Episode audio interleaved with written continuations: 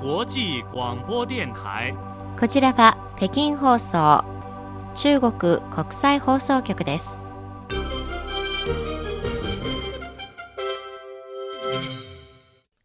にハニュースをお伝えします。まず主な項目です。2022年中国の貨物貿易輸出入総額は前の年の同じ時期に比べて7.7%増の42兆700億元に達しました。秦剛外交部長は中国は常にアフリカを外交の優先方向に据え置いていると述べました。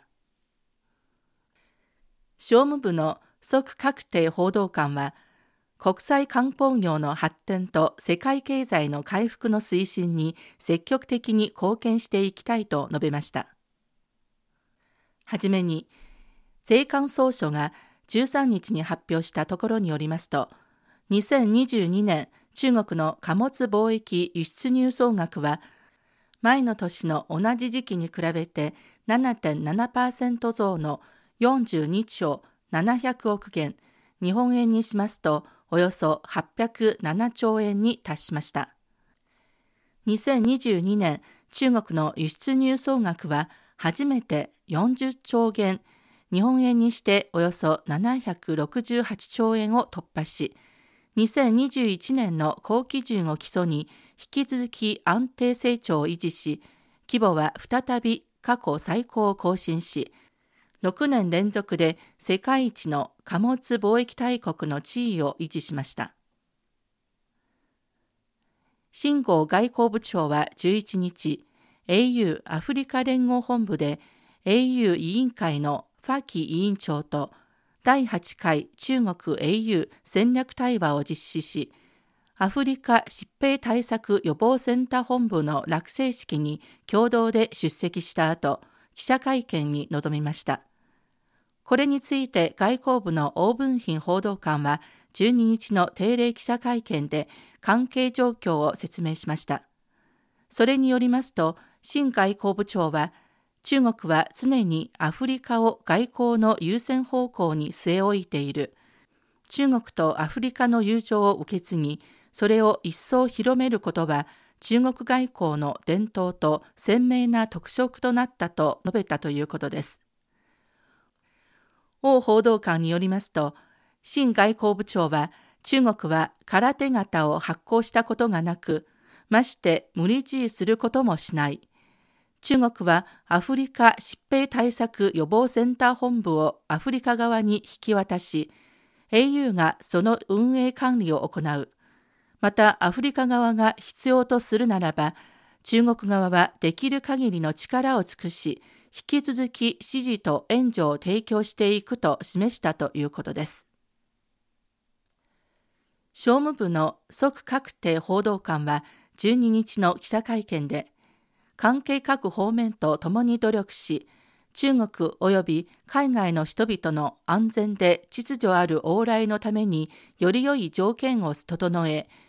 国際観光業の発展と世界経済の回復の推進に積極的に貢献していきたいと述べました。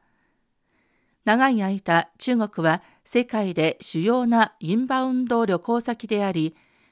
海外旅行客を送り出すアウトバウンド大国でもあり、国際観光業に大きな利益を生み出してきました。即報道官によりますと、関連プラットフォームのデータでは、1月8日、新型コロナウイルス感染症に対する分類の引き下げが行われてから、一部の海外人気旅行先の航空券の制約件数や、海外ホテルの予約件数が大幅に増えていて、インバウンド旅行や帰省、ビジネスの需要も徐々に高まっているということです。中国自動車工業協会が12日に発表したデータによりますと、2022年自動車取得税の半減など一連の刺激策の牽引のもと、中国の自動車工業は回復傾向の中成長を遂げ、1年間の生産販売台数は安定を保ちながら増加し、全体的な経済成長を安定させる上で積極的な役割を果たしたということです。2022年中国の自動車生産台数は前の年に比べて3.4%増え、2702万1000台に、販売台数は同じく2.1%増え、2686万4000台に達しました。そのうち乗用車の生産台数は11.2%増え、2383万6000台に、販売台数は9.5%増え、2356万3000台となりました。お聞きの放送は中国国際放送局の日本語放送です。ただいま北京からニュースをお伝えしています。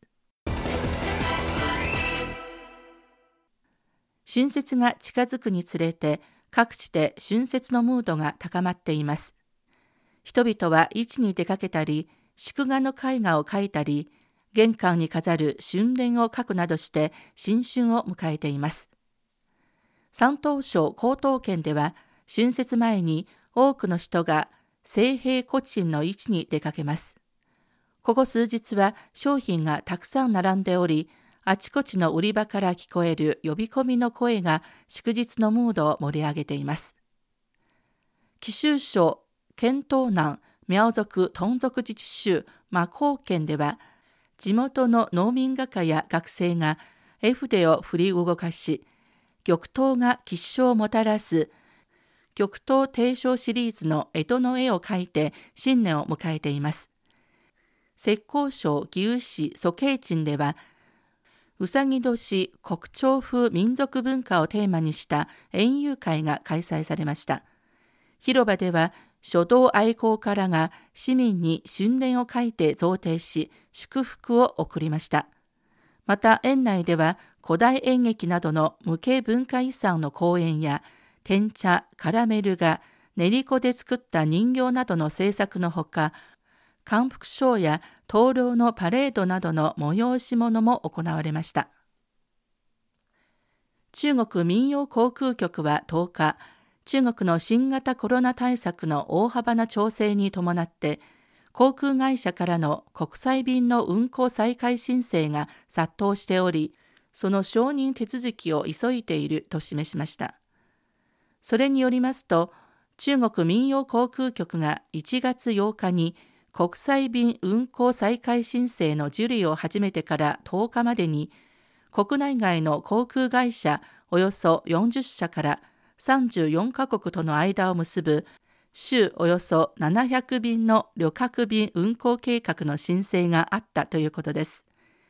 そのほとんどが1月下旬から2月にかけての運航再開を目指すものです。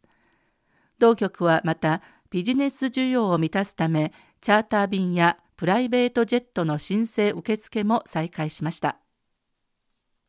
おしまいに中国国産大型旅客機 C919 を製造する中国商用飛機によりますと、2022年12月、C919 の初号機が航空大手の中国東方航空集団に引き渡され、商用化の第一歩を踏み出しました。2022年末現在、C919 は32社から合わせて1035機の受注を獲得しているということです。C919 は中国が国際的に通用する対空性基準に基づき独自に開発した独自の知的財産権を持つ次世代艦船用ジェット旅客機です。2022年12月9日、中国東方航空が C919 を世界で初めて受け入れ、26日に100時間にわたる検証飛行を始めました。C919 は航空市場で主流機種のナローボディ機です。